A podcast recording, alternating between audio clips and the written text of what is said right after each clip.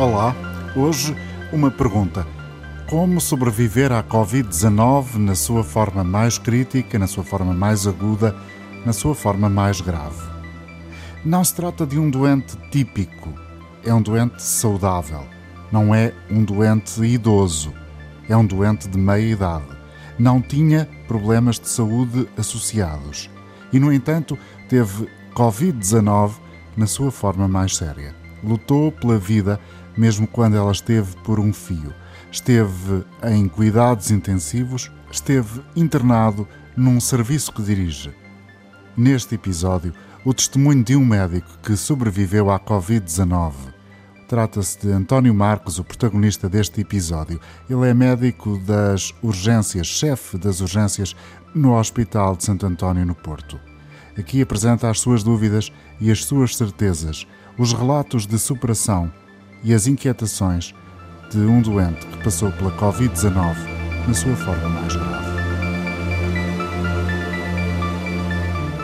Por isso, eu sou o diretor do Departamento da Anestesiologia e Cuidados Intensivos no Hospital Santo António, eh, no Centro Hospitalar Universitário do Porto, e esse departamento abrange todas as unidades de cuidados intensivos e de intermédios de adultos, de que eu fui doente numa das minhas próprias unidades. Uh, paradoxalmente, passar pelo risco de morrer também é uma lição de vida. Ensina-nos algo sobre a relativa importância das coisas. Quanto à doença em si, é uma doença eh, solitária, de grande solidão. Nós estamos completamente isolados daqueles que nos rodeiam, eh, que estão com os seus fatos de proteção individual, com as suas precauções para proteção individual, e daí que mesmo quando estamos conscientes, já nem falo na fase em que podemos estar sedados, mesmo quando estamos conscientes, eh, o, o, o, toque, o contacto, o diálogo é limitado. E isso é muito complicado.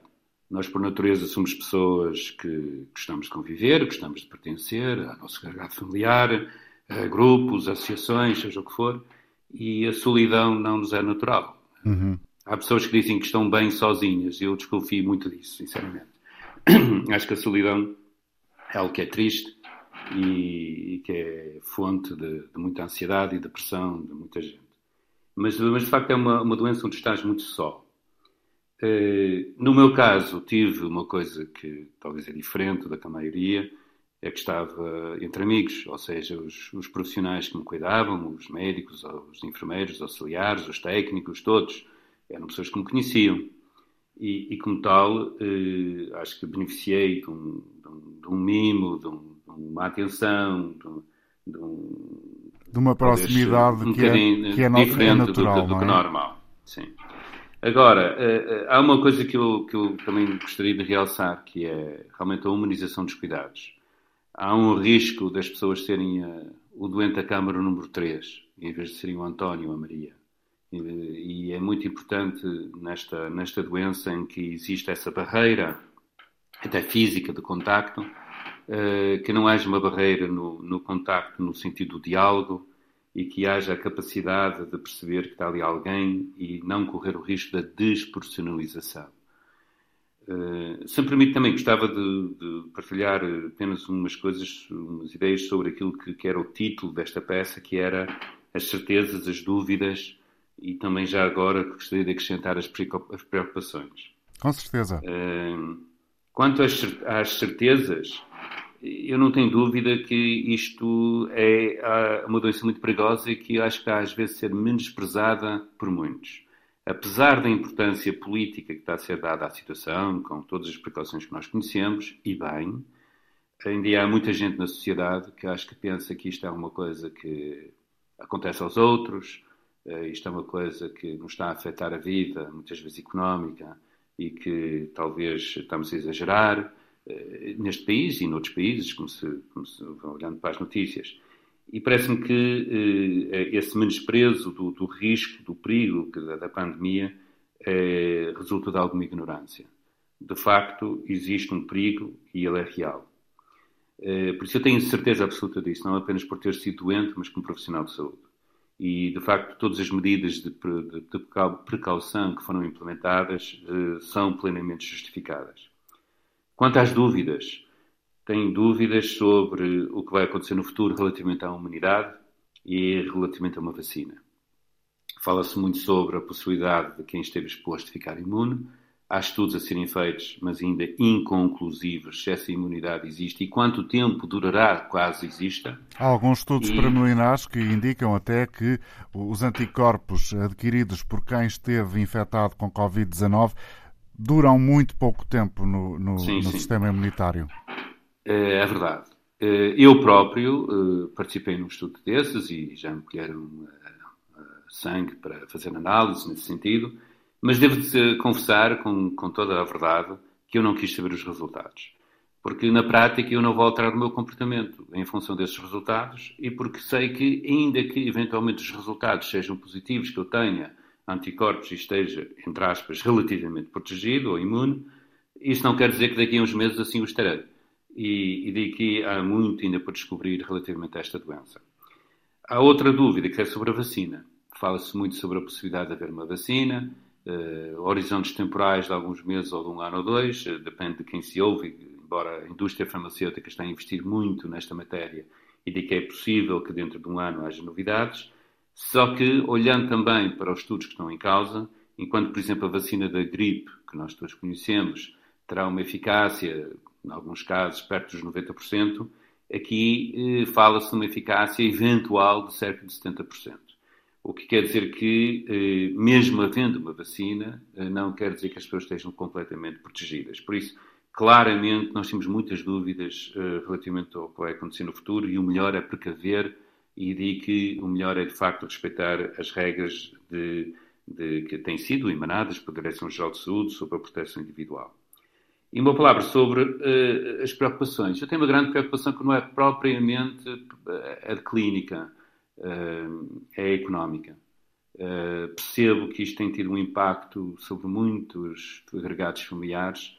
Muita gente ficou sem emprego ou ficou com um emprego precário e digo que uh, isto é um problema de saúde que demonstrou ao mundo a importância da saúde, ou neste caso a falta dela, uh, sobretudo que nós somos, inclusivamente sobre aquilo que é o motor da nossa, muitas vezes, da, da nossa, do nosso bem-estar, além da saúde em si, que é a economia. E digo que uh, tenho grande preocupação por as pessoas com quem eu contacto e aquilo que eu ouço, ao longo do país, de, de, das empresas, não apenas da área de, do turismo, mas de muitas outras áreas, eh, que estão eh, a sobreviver o melhor que podem, no imediato, mas que a médio prazo poderemos ter aqui uma crise económica importante. E isto é uma grande preocupação minha.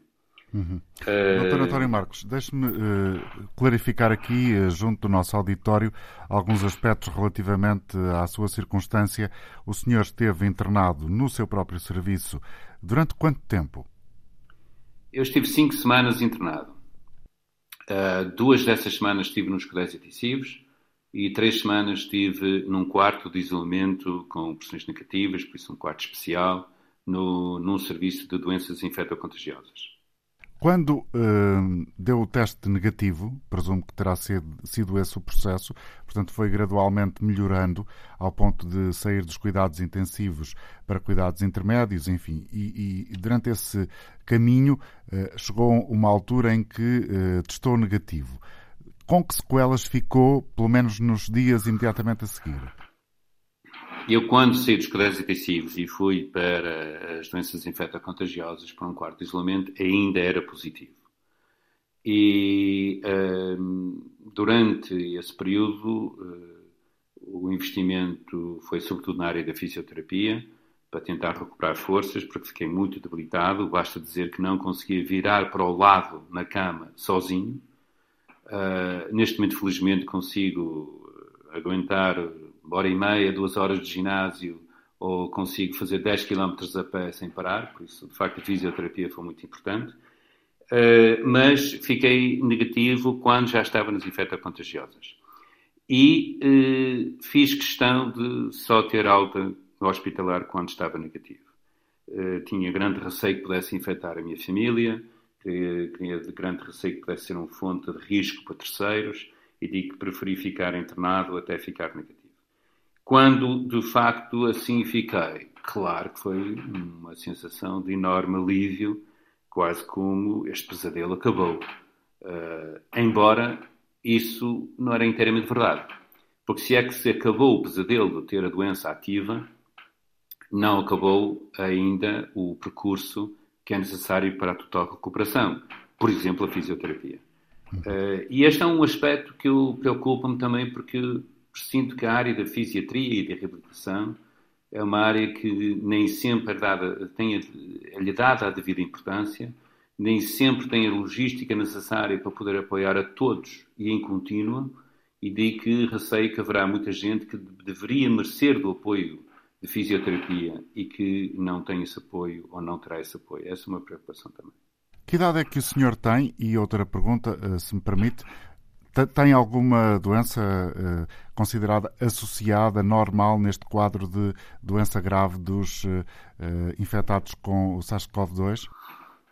Tem 56 anos e previamente saudável. Portanto, nada fazia prever que pudesse ser um típico doente Covid-19, a não ser o facto de trabalhar num local de risco. Uh, sim, uh, não há assim nenhuma situação que eu possa dizer que uh, muitas vezes é associada ao maior risco relativamente a esta doença. aliás, eu acho que o meu caso e, e, o caso de muitos outros demonstra que excluindo aqueles doentes de maior risco, os idosos com múltiplas patologias, é verdade que muita gente tem uma febre, tem uma ligeira tosse e pronto, se passa, mas também é verdade que muitas pessoas que aparentemente não teriam grandes fatores de risco uh, sucumbem de uma forma dramática e ficam muito, muito doentes. E essa percentagem é suficientemente preocupante que implica as medidas que foram implementadas de precaução, sob pena de termos uma sobrecarga ingerível do sistema de saúde. E isso é que justifica todas as medidas de precaução que foram implementadas ao longo do país e que, felizmente, felizmente em Portugal, foram suficientes para evitar uh, uma sobrecarga uh, que fosse desastrosa. Ou seja, em Portugal ninguém ficou sem ser tratado. Em Portugal não vimos as situações dramáticas que assistimos em Espanha ou Itália.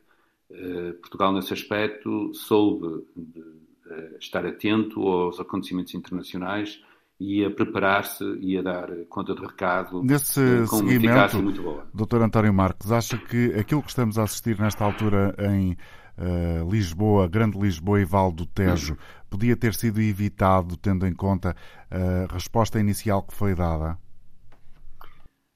Eu diria o seguinte: é natural que ao longo do país eh, por acaso agora estamos a falar de Lisboa, mas nada impede que hajam outras áreas do país em que isso possa acontecer, que um, ehm, com o, o, a tendência para o desconfinamento, a tendência para a crescente abertura do país, uh, que se compreende, como eu disse há um bocadinho, a propósito das, das preocupações económicas, que compreende-se que o país tem de continuar a funcionar e que as pessoas têm de continuar a viver as suas vidas e a fazer aquilo que precisam para ganharem o, o pão, o seu sustento, é, mas é natural que com uh, alguma liberalização uh, do, do, da capacidade de circular e interagir, que hajam mais casos. Isso é, isso é expectável.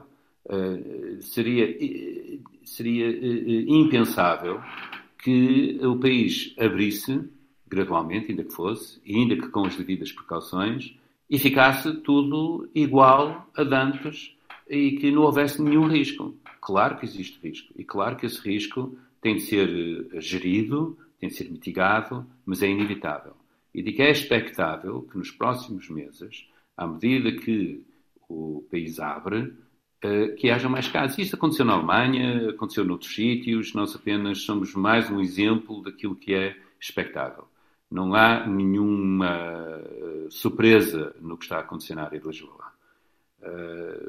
Também é expectável, muito sinceramente, e sei que muitos profissionais de saúde partilham esta preocupação, que no inverno teremos novamente situações preocupantes. Normalmente já temos muitos idosos com infecções respiratórias, normalmente já temos a gripe, com alguns casos de Covid em cima. Os hospitais terão de estar preparados. Uh, isso implica, por exemplo, ter alguma preocupação em relação à, a autorização de férias de pessoal, que é para ter certeza que os, os serviços nesta altura estão uh, preparados com capacidade para a sua lotação máxima para a melhor resposta possível, porque é previsível que haja aumento nos próximos meses. Foi a primeira vez que o Dr. António Marcos esteve internado por doença não, grave? Não, não. Já não. tinha? Quer dizer, já tive internado uh, num hospital por doença, mas não com esta gravidade. Uhum. Uh, uh, por isso, nós todos, ao longo da vida, muitas vezes somos internados por, sei claro. lá, pequenas intervenções cirúrgicas, Várias por resolver problemas, mas não necessariamente por estar em risco de vida. Uh, estar em risco de vida é uma situação, enfim, diferente. E que nos obriga a pensar sobre a vida, sobre aquilo que não fizemos que gostaríamos de ter feito e sobre aquilo que temos de fazer se tivermos uma nova oportunidade. E claro que isso obriga-nos a fazer uma espécie de balanço, ponto da situação, para não dizer uma espécie de reset do disco duro uh, sobre aquilo que nós somos e queremos ser. E foi o que aconteceu consigo? Claro que sim, e acho que é, isso é normal e é expectável. Já reviu as suas prioridades então? Sim, uh, tento ter mais tempo para a família, uh, tento ter mais tempo aos amigos, tento não ser tão obcecado com o trabalho. Eu sou conhecido por ser uma espécie de workaholic, alguém que está sempre eh, em contínuo a trabalhar e a, com preocupações profissionais, mas sim, tento ter mais equilíbrio, talvez na, na, na, partilha do tempo e da atenção da vida entre as diversas componentes da nossa vida e valorizar mais eh, eh, as amizades e o convívio e a família.